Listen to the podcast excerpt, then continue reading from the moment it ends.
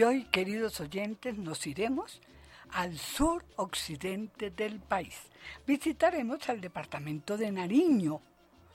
Además de una geografía arisca y una gama absoluta de verdes, ofrece múltiples atractivos. Más allá del espíritu carnavalero de los pastuzos, este departamento está marcado por un alma trascendente tanto por sus santuarios naturales como por los que han elevado la fe de sus habitantes. Bienvenidos, queridos oyentes.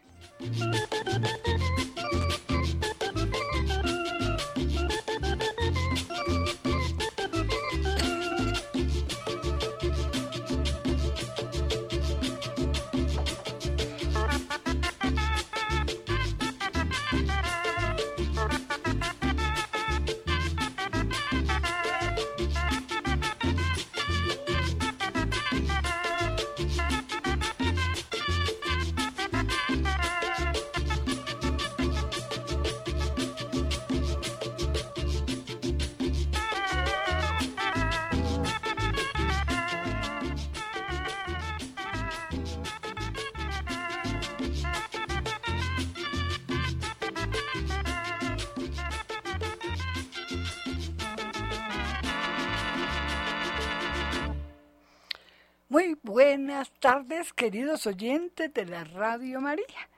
Está hoy con ustedes Lucero Zuluaga en este su programa Folklore Hispanoamericano.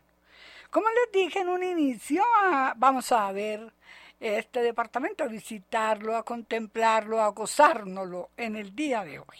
Nariño, de los departamentos más hermosos geográficamente, tiene unos paisajes que le provocan no quedarse allá la topografía, el clima y la cultura de Nariño son variados, ricos y muy interesantes. El departamento se ubica en el extremo suroeste del país, en la frontera con Ecuador. Limita al norte con Cauca, al este con Putumayo, al sur con Ecuador y al oeste con el Océano Pacífico. La mayoría de su territorio, el 56%, corresponde al clima cálido con temperaturas mayores a 24 grados centígrados y el 17% tiene un clima templado. Nariño, que se independizó del Cauca en 1904, tiene una población resultado de la mezcla entre españoles, indígenas y negros, aproximadamente de 1.800.000 habitantes y una extensión de 33.268 kilómetros cuadrados. La economía del departamento se basa en la agricultura, en especial en la siembra de papa, maíz, trigo y café, aunque no lo crean, da un excelente café. Su producción ganadera es cercana a los 400.000 cabezas de ganado vacuno, y unas 111 mil de porcino. También es importante la pesca de trucha y camarón, está sobre el Pacífico. El departamento cuenta con varios lugares de interés para los turistas, como el Santuario de las Lajas, el Volcán Galera, la Laguna de la Cocha, la isla La Corota, el Nevado y la Laguna de Cumbal. Las aguas termales de Ipiales y la isla de Tumaco, entre otros, también sobresale el Parque Nacional Natural de Sanquianga, los santuarios de flora y fauna Caleras y Corota. Es interesante y Pasto, que es su capital, se convierte en una inmensa fiesta a finales del año cuando se celebra el Festival de Blancos y Negros. Eh, lástima que esto se ha ido como degenerando, porque antes eran unas carrozas muy lindas, con manifestaciones bonitas. Hoy en día es el diablo el primero que sacan a relucir allá en la fiesta de negros y blancos. Yo no sé por qué les encanta sacar el diablo en esas fiestas, a no ser que lo quieran hacer desaparecer, pero yo creo que es que lo están invitando para que participe de la fiesta. A mí me parece lo mismo los carnavales de Barranquilla. Eh, me parece que el diablo se filtra por ahí en todos esos lugares, en las cosas que uno ve que no son nada santas, ¿no? Lástima que este pueblo colombiano, que era un pueblo tradicional, un pueblo sano, un pueblo lindo, se ha ido degenerando como todos los demás países del mundo. Deberíamos dejar esas tradiciones locas que no son nuestras y entrar a, manifestar la auténtica eh, manifestación nuestra de los colombianos de hacer cosas bonitas, sanas, eh, carrozas bonitas, que manden un mensaje bonito, porque todas las carrozas mandan un mensaje subliminal. Y entonces ahora son feos los mensajes que lanzan. Hemos aprendido mucho del Brasil, que es un degenere del degenere. Me van a perdonar, pero Brasil sí está en la topa de lo otro. Bueno, queridos oyentes, si les voy a regalar entonces un tema hermoso para iniciar sonó Sandona. Ese tema es una belleza, es un, tema que suena por todas partes allá en, Nariño. Es un son sureño de Fabio Páramo. Es de, es de autor desconocido, pero lo interpretó Fabio Páramo y los sureños para ustedes. Ahora vamos a escuchar La Guaneña. La Guaneña es un tema de Car A. Melo y lo interpreta Majestad Laquena Omar Flores para ustedes.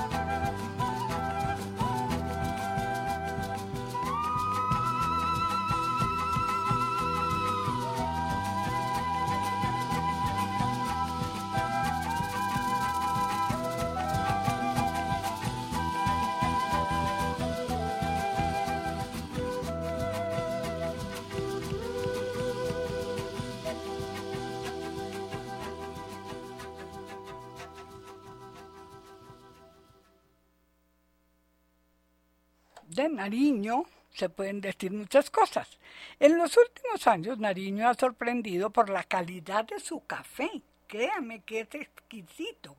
Al punto que la gobernación no solo tramitó la denominación de origen para proteger el producto dentro de los límites territoriales.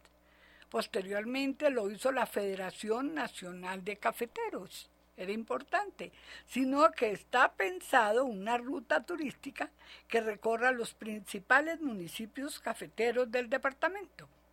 La altura que permite una mejor maduración de los cafetales a la luz solar, y las zonas volcánicas que le proveen un abono natural y una alta acidez facilitaron la exitosa comercialización del café de Nariño a Canadá y la alianza con la famosa cadena norteamericana Starbucks. No he visto que todo el mundo se va para Starbucks a tomarse el café. Yo soy una de las que me encanta ir allá, muy costoso, pero ese es café de Nariño que está tomando allá, que compra y vende café nariñense en 5.000 locales del mundo. Imagínense lo famoso que será. Para completar la dicha, un pastuso de 28 años, Wimar Lazo Bolaño, se acaba de ganar el título de campeón nacional de catadores de café entre 46 participantes y competirá en el Mundial a realizarse en Londres el próximo año. Nadie creería que un pastucito que solo llevaba tres años en el mundo del café les hubiera ganado a todos dice con modestia el joven vencedor que acertó 8 de 8 pruebas en el gran final. Otro de los productos famosos en la región es el jamón serrano de la fábrica El Aldeano. Por increíble que parezca, Nariño exporta jamones curados de primera calidad, secados en túquerres y oreados en pasto. Todo una delicia que sumada a platos como el tamal de añejo, el famoso cuy o el hornado, hacen de la gastronomía pastusa un paso obligado en la agenda de viaje. La comida de mar con toque tumaqueño se encuentra en restaurantes de tradición como Sausalito, donde sobresalen el arroz con mariscos y los carapachos de jaiba, para llevar las galletas surtidas de cafeto en pleno centro de Pasto. Son insuperables, son una delicia. Después de, disfrutar un paseo gastronómico por los alrededores de la cocha, junto a un par de amigos pastuzos que nos hacen sentir como en casa, de mirar en el espejo del agua un último rayo del sol colándose entre las nubes, como si Dios estuviera a punto de hablar a través de ellas. Respiramos lo más hondo posible el aire limpio de los Andes, que eso es una de las grandes cualidades de este Nariño, que tiene aires puros. No solo eh, hay que regresar a Pasto, porque hay que hacerlo, admirando por última vez los verdes minifundios, el colorido de las astromelias, la remota luz del ocaso destellado, destellando rojos azules entre los follajes. Es un lindo paseo por los paisajes que me brinda este hermoso departamento de Nariño. Vamos a escuchar otro tema musical. En esta oportunidad les vamos a regalar Son Sureño de Tomás Burbano. Ronda Lírica nos lo va a interpretar.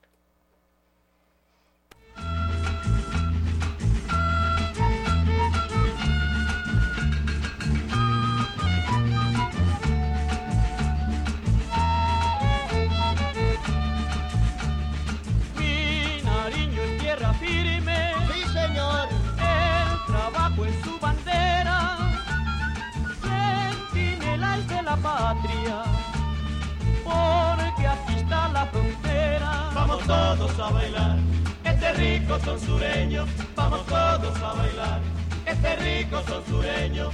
Y si alguno es forastero, complacido yo le enseño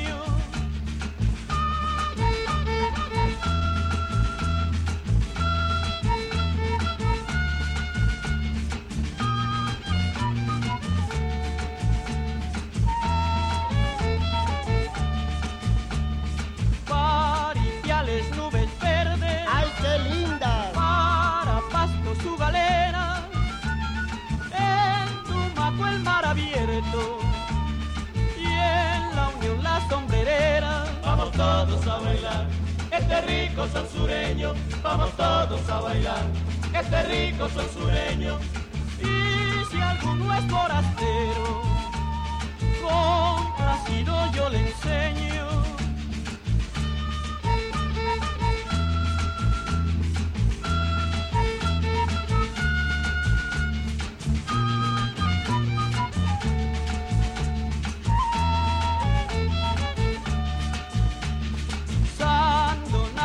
Caliente. ¡Ay, chuchuy! Con industria panelera. Samaniego es una mina y Cumbal es la nevera. Vamos todos a bailar, este rico son sureños. Vamos todos a bailar, este rico son sureños. Y si alguno es forastero, con Placino yo le enseño. Alguno es forastero, con Placino yo le enseño. Nos vamos ahora para Barbacoas, otro de los municipios que integran Nariño. Año de fundación 1616, con una población de 50.000 habitantes, temperatura promedio 26 grados centígrados, una altitud de 170 metros sobre el nivel del mar, está a una distancia de Pasto, su capital, de 236 kilómetros. El mayor atractivo de este municipio es el resguardo indígena Huelnambí, Caraños, donde se puede observar las costumbres de esta cultura. Es, es bueno pues conocer las culturas diferentes de estos indígenas. Está la Unión, que fue fundada en 1847, tiene una población aproximada de 30.000 habitantes, la temperatura, temperatura promedio de 19 grados centígrados, está a 92 kilómetros de Pasto. El municipio de La Unión es utilizado como sitio de aprovechamiento y descanso para quienes hacen la ruta Popayán-Pasto. Allí los viajeros pueden disfrutar de los balnearios del Charco, del Burro y de atractivos como el monumento al mariscal Antonio José de Sucre, el puente colonial sobre el río Mayo y la finca donde nació el poeta Aurelio Arturo. También hay que visitar la iglesia de Nuestra Señora del Rosario, que es una belleza. Está otro de los municipios bien interesantes, que es Túquerres. Año de fundación 1541, con una población de 50.000 habitantes. Temperatura de 11 grados centígrados, es frita más bien. Está a 71 kilómetros de pasto. El paisaje de Túquerres invita a hacer un recorrido por sus tierras y disfrutar del descanso que ofrece la naturaleza. En este municipio se encuentra el volcán Azufral y el nudo de los pastos, donde se divide la cordillera. También hay dos resguardos indígenas, Túquerres y Yascual. Es bien interesante. Eh, estos municipios es una delicia visitarlos porque como tiene tanto indígena, es muy colorido con sus vestidos y sus comidas típicas. Eh, recorre uno los pueblitos, es, es, una, es una delicia. Nariño es completo, como digo yo. Bueno, y vamos a escuchar ahora El Sotareño. El Sotareño es de Francisco Diago y Alma Caucana es un conjunto que nos lo va a interpretar.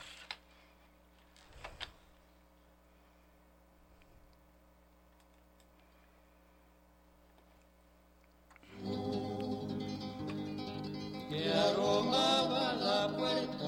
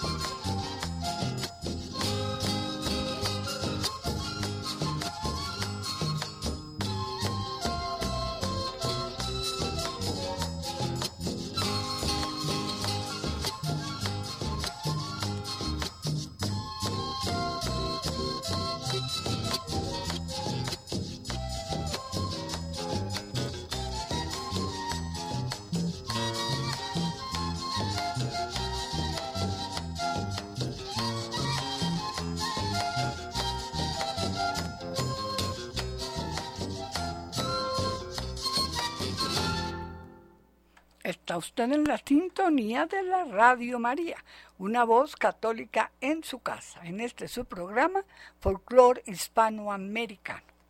Visitaremos a Ipiales, de los eh, municipios bien interesantes está este.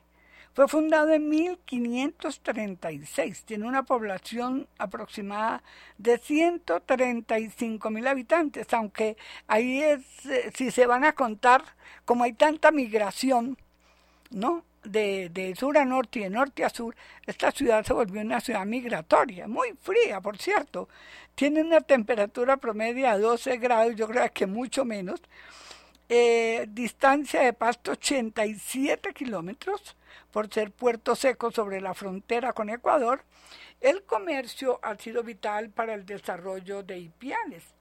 Es un punto de encuentro entre las comunidades negras del Bajo Pacífico e indígenas ecuatorianas y colombianos. El mayor atractivo del municipio y uno de los más importantes del país es el santuario de Nuestra Señora de las Lajas, en honor a la Virgen que se apareció por primera vez en 1754 sobre una laja y a la que se le adjudican muchísimos milagros. Otro sitio de interés son el puente internacional de Rumichaca, en la frontera con Ecuador, que ahora se está incendiado ahí. El cañón del Guaitara, que es una belleza. ¿eh? Las cascadas, la sumeadora y las lajas y los termales de Chites.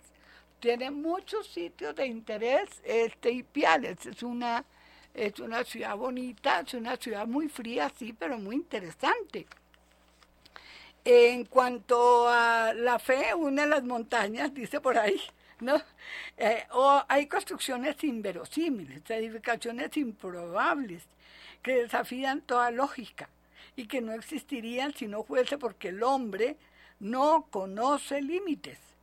Una de esas obras que maravillan porque refutan cualquier norma de la arquitectura y hasta de la física. Está a 5 kilómetros al norte de la frontera entre Colombia y Ecuador, en Ipiales, en medio de los municipios marinienses Ipiales y Potosí.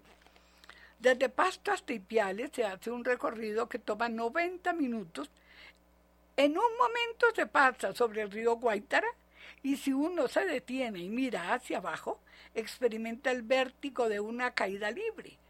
Pues más que separar dos pendientes, el río rompe dos paredes. Haber construido un puente allí en el siglo XX es una tarea de ingenieros que más parecen titanes, pero sobre el mismo río, en un cañón similar y unos kilómetros más abajo, se construyó no un puente, sino una iglesia y soberana iglesia hermosa, y no en el siglo XX, sino en el siglo XVIII, donde no había tanto conocimiento y no con cálculos de ingeniero, sino por un milagro, por una aparición a una niña indígena sordomuda y la fe de muchos humildes que desde entonces recibieron los beneficios de la Virgen María de las Lajas y le retribuyen edificándole un santuario majestuoso.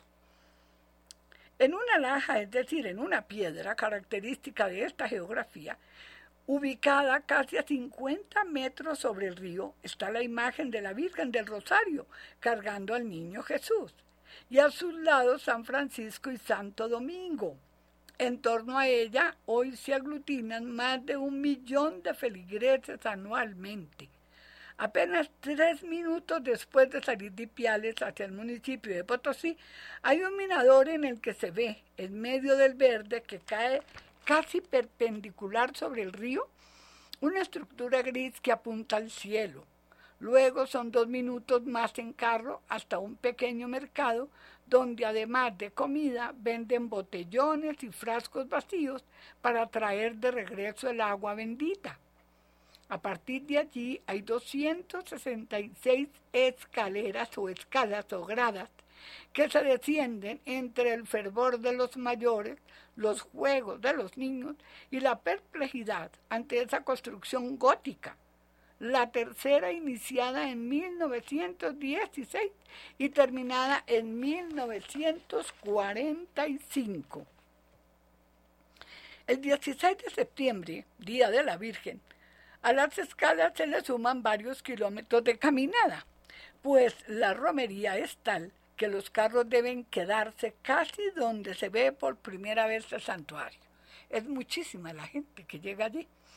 Las escalas terminan al lado del santuario, pero antes de entrar, los más fervorosos cruzan el atrio que a la vez es puente sobre el río, custodiado por ángeles, y cuyos pies asienta a descansar las familias y prenden una vela a Nuestra Señora. Se puede subir allí camino al municipio de Potosí o simplemente a observar el santuario frontalmente, que es donde se aprecia mejor, o para empaparse en una caída de agua en la que algunos indígenas se purifican. Al otro camino se desciende hasta el río, allí a los pies de la construcción. En las bases de la columna se mira hacia arriba y se confirma que la fe, además de mover montañas, la supera. Óigase bien.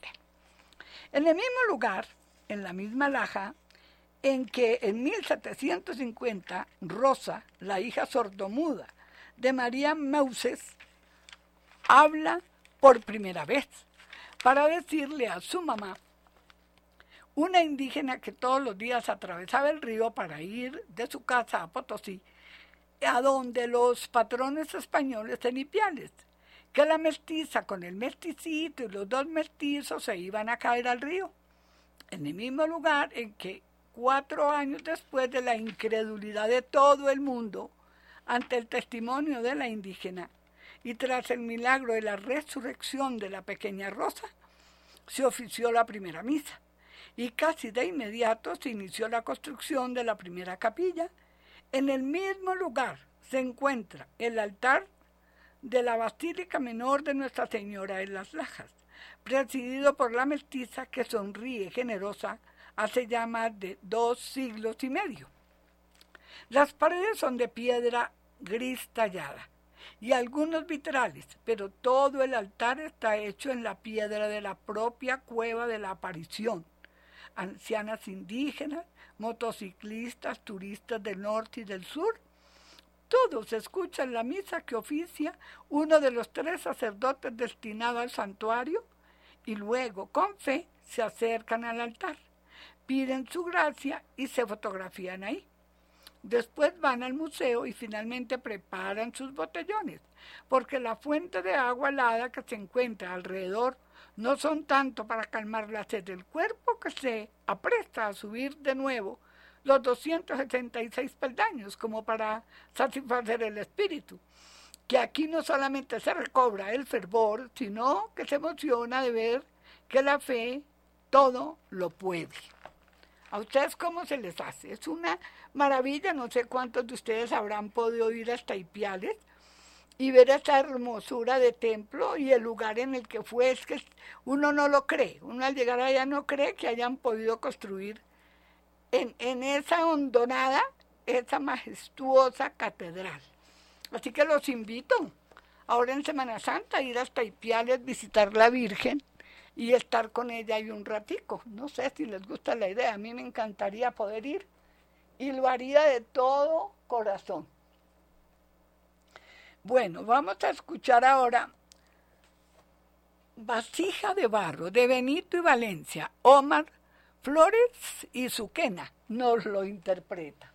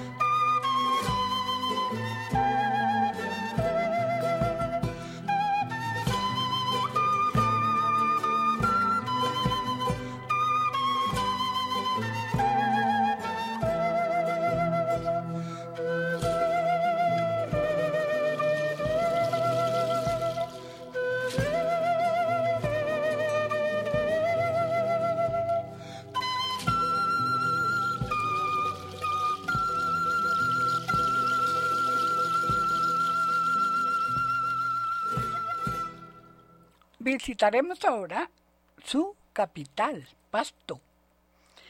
Año de fundación 1539, con una población aproximada de 400.000 habitantes, una temperatura promedia de 14 grados, hace frío. La capital del departamento de Nariño es reconocida por sus múltiples iglesias, por ello se ha ganado el nombre de la ciudad teológica. Entre los templos que se encuentran allí se destacan las iglesias de Cristo Rey, San Felipe Neri, San Juan Bautista, Santiago, la catedral y el santuario corístico Maridías. Pasto se levanta al lado del volcán Galeras y es una ciudad que conserva mucho de la arquitectura del pasado, que combina con modernas construcciones. Los turistas amantes de la naturaleza pueden ir a lugares cercanos como la Laguna de Cocha o Cova Negra y los más cultos visitar el Museo Taminango.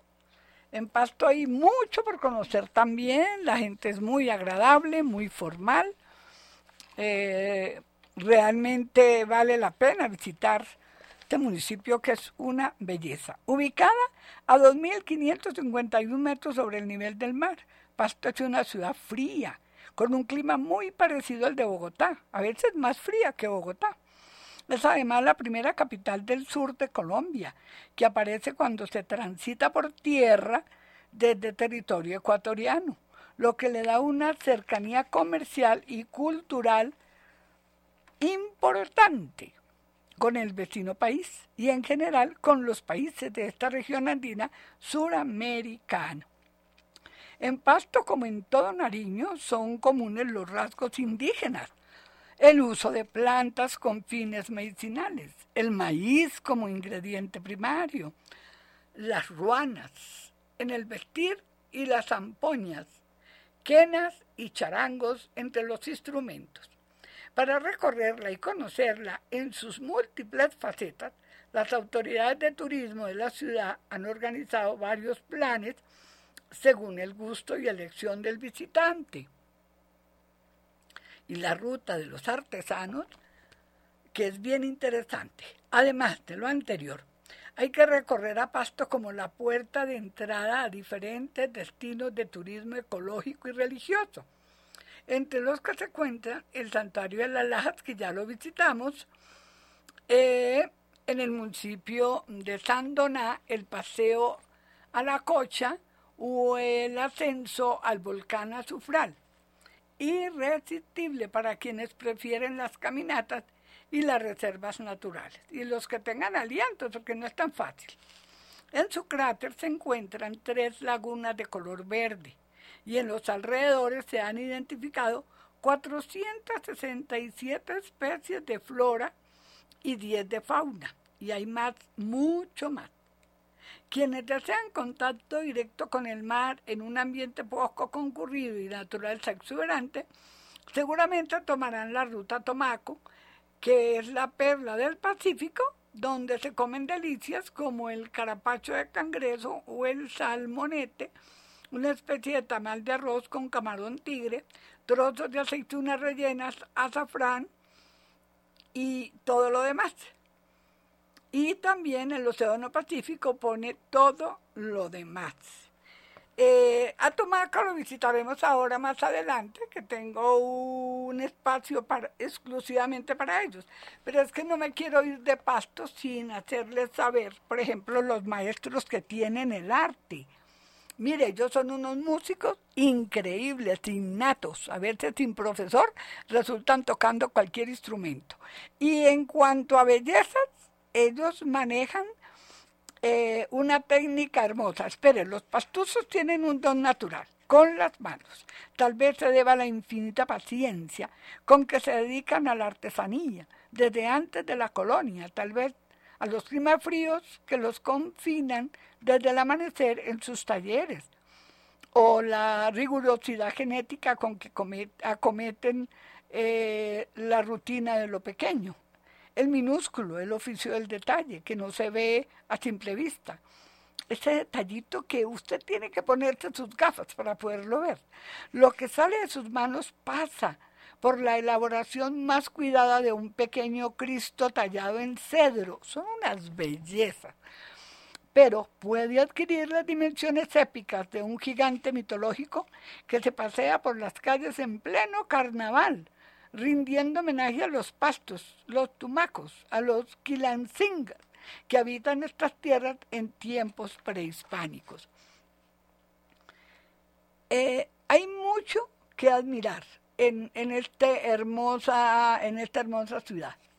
Todos coinciden en enseñar a otros lo que sabe. Es tan importante como cultivarlo para el propio espíritu. Y por lo mismo están convencidos de que servir no es sinónimo de, de servidumbre ni de inferioridad, sino que es una acción que engrandece a los seres humanos.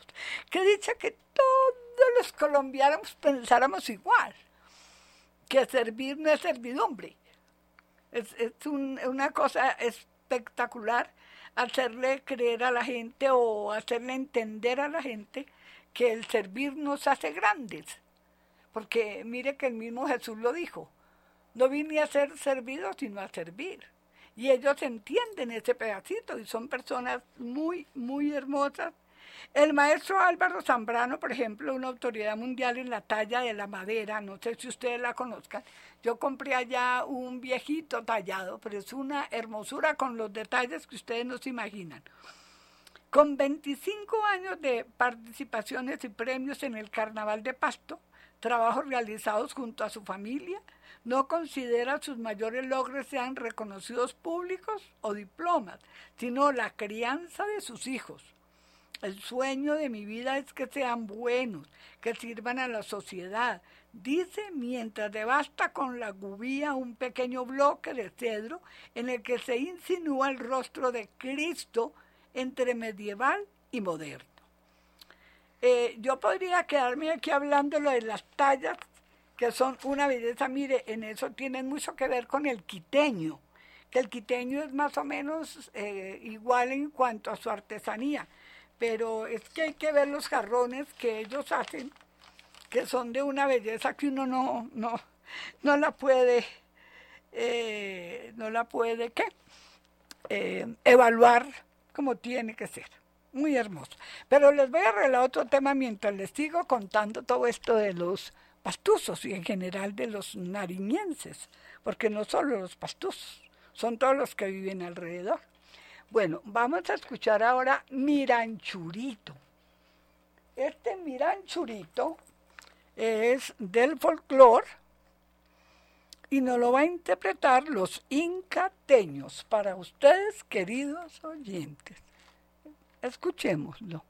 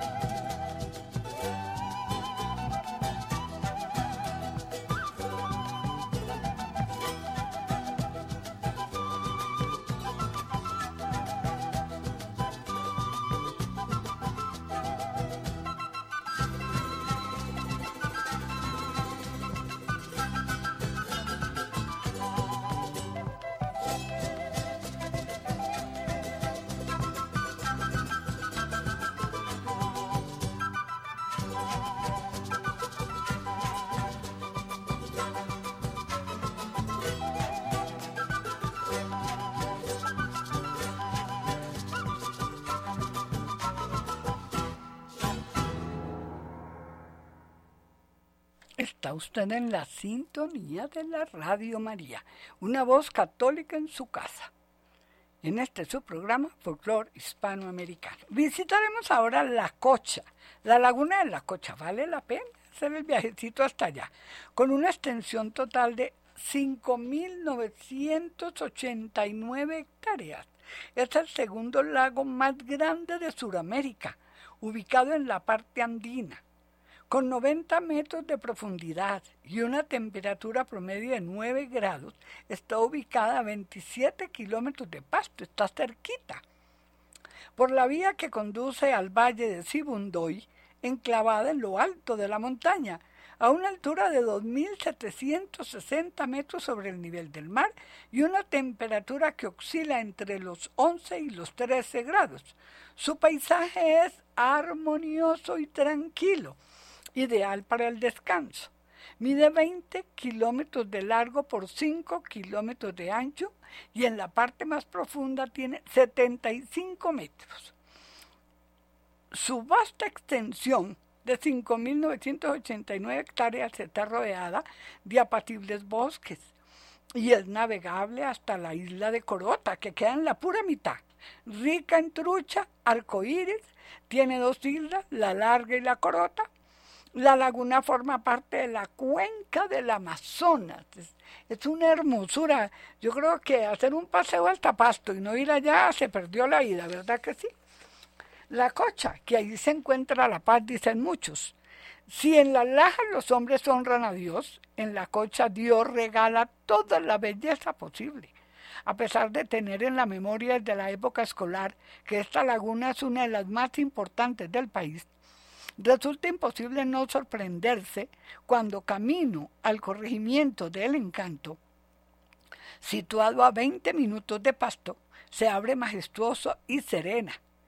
La paz de sus aguas, quietas, toca todo lo que lo rodea, desde las veredas vecinas, pasando por el caserío en el que está el pequeño embarcadero, hasta los hoteles que como pocos permiten intimidad y recogimiento. El de la cocha es un silencio alegre, porque no es impuesto, sino que se contagia. Y hasta cuando la gente habla, lo hace como un susurro, con ese acento típico nariñense, que por más que se, se simule en los chistes, tiene algo que suena propio y es inimitable. La laguna está a 2.830 metros sobre el nivel del mar, en medio del sistema de páramos más bajo del mundo.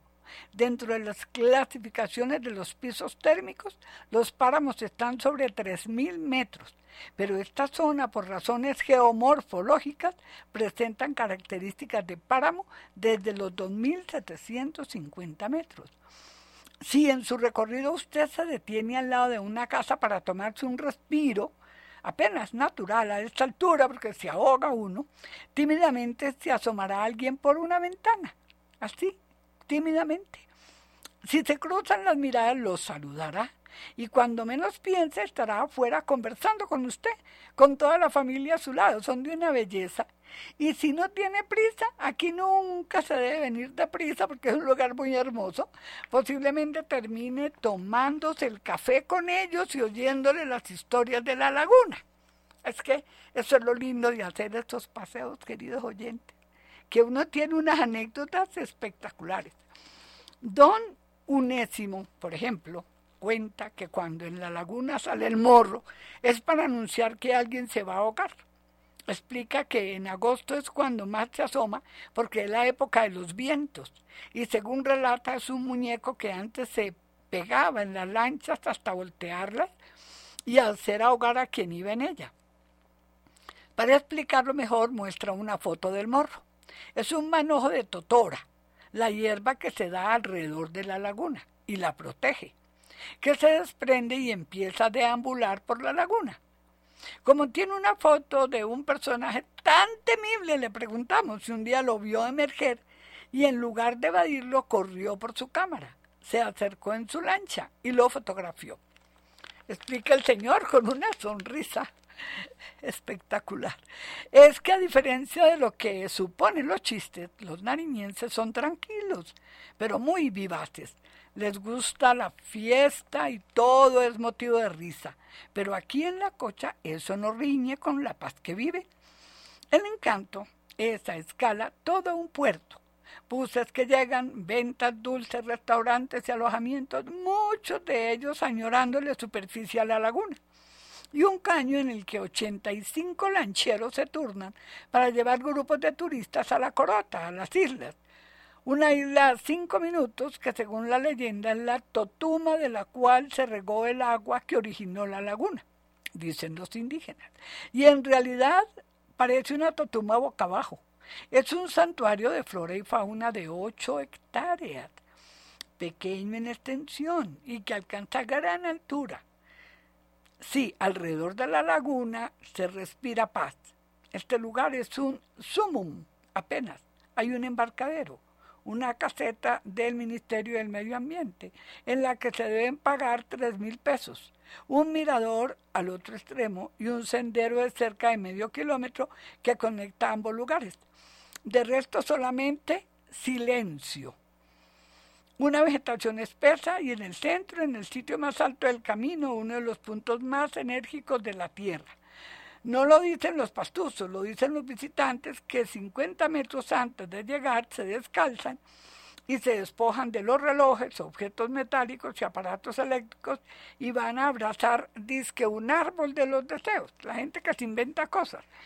El lanchero explica que algunas personas se han curado de enfermedades graves y vuelven periódicamente a esta terapia. Pero mire, no es abrazar el árbol, es que la gente a veces no entiende. Cuando usted se descalza y pisa el, pasto, resulta que eso absorbe esa energía de esos aparatos que usted se ha comido todo el tiempo porque usted vive con el celular en el bolsillo, usted tiene televisor, usted tiene computador, todo eso irradia una energía que lo enferma. Muchas enfermedades son por eso, porque la gente está súper llena de esa energía. Entonces, caminar sobre el pasto descalzo y con eso basta para que usted ya siga bien.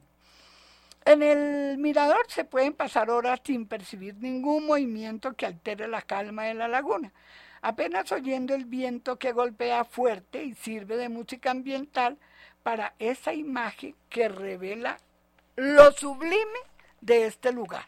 Es que no es cuento de nadie, es que es cierto que esa laguna lo inspira una y puede estar allá un buen rato, puede estar allá un buen rato y usted se va a dar cuenta lo que yo le estoy diciendo, que eso es una belleza.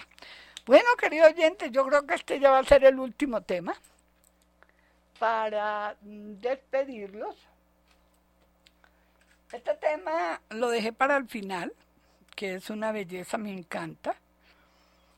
El cafetero, un pasillo de Doña Maruja y Nestrosa de Rosero, una persona muy importante de allá de Nariño. El grupo Sindamanoy nos lo va a interpretar.